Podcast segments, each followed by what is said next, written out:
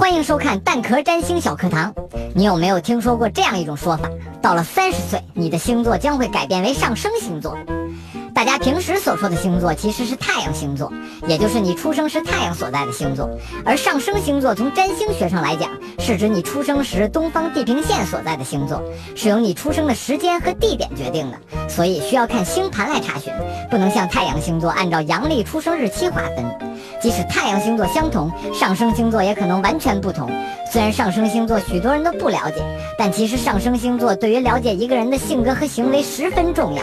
上升星座和太阳星座共同影响着你的外在形象与表达，而区别在于，太阳星座更倾向于为了引起别人的好感而把自己包装成的样子，是你期望别人看到的自己；上升星座则代表在放松状态下的真实自我。比如浪到上天的射手座，有时候也会多愁善感。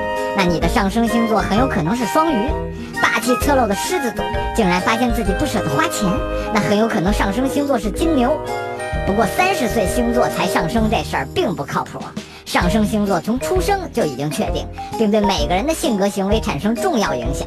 只不过随着时间推移，每个人都在摸索成长，渐渐有勇气摘下面具，发现为自己而活，展现真实的自我才最舒坦。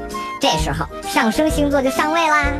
关注星座不求人微信公众号，在菜单栏点击我的星盘，就可以查看你的上升星座啦。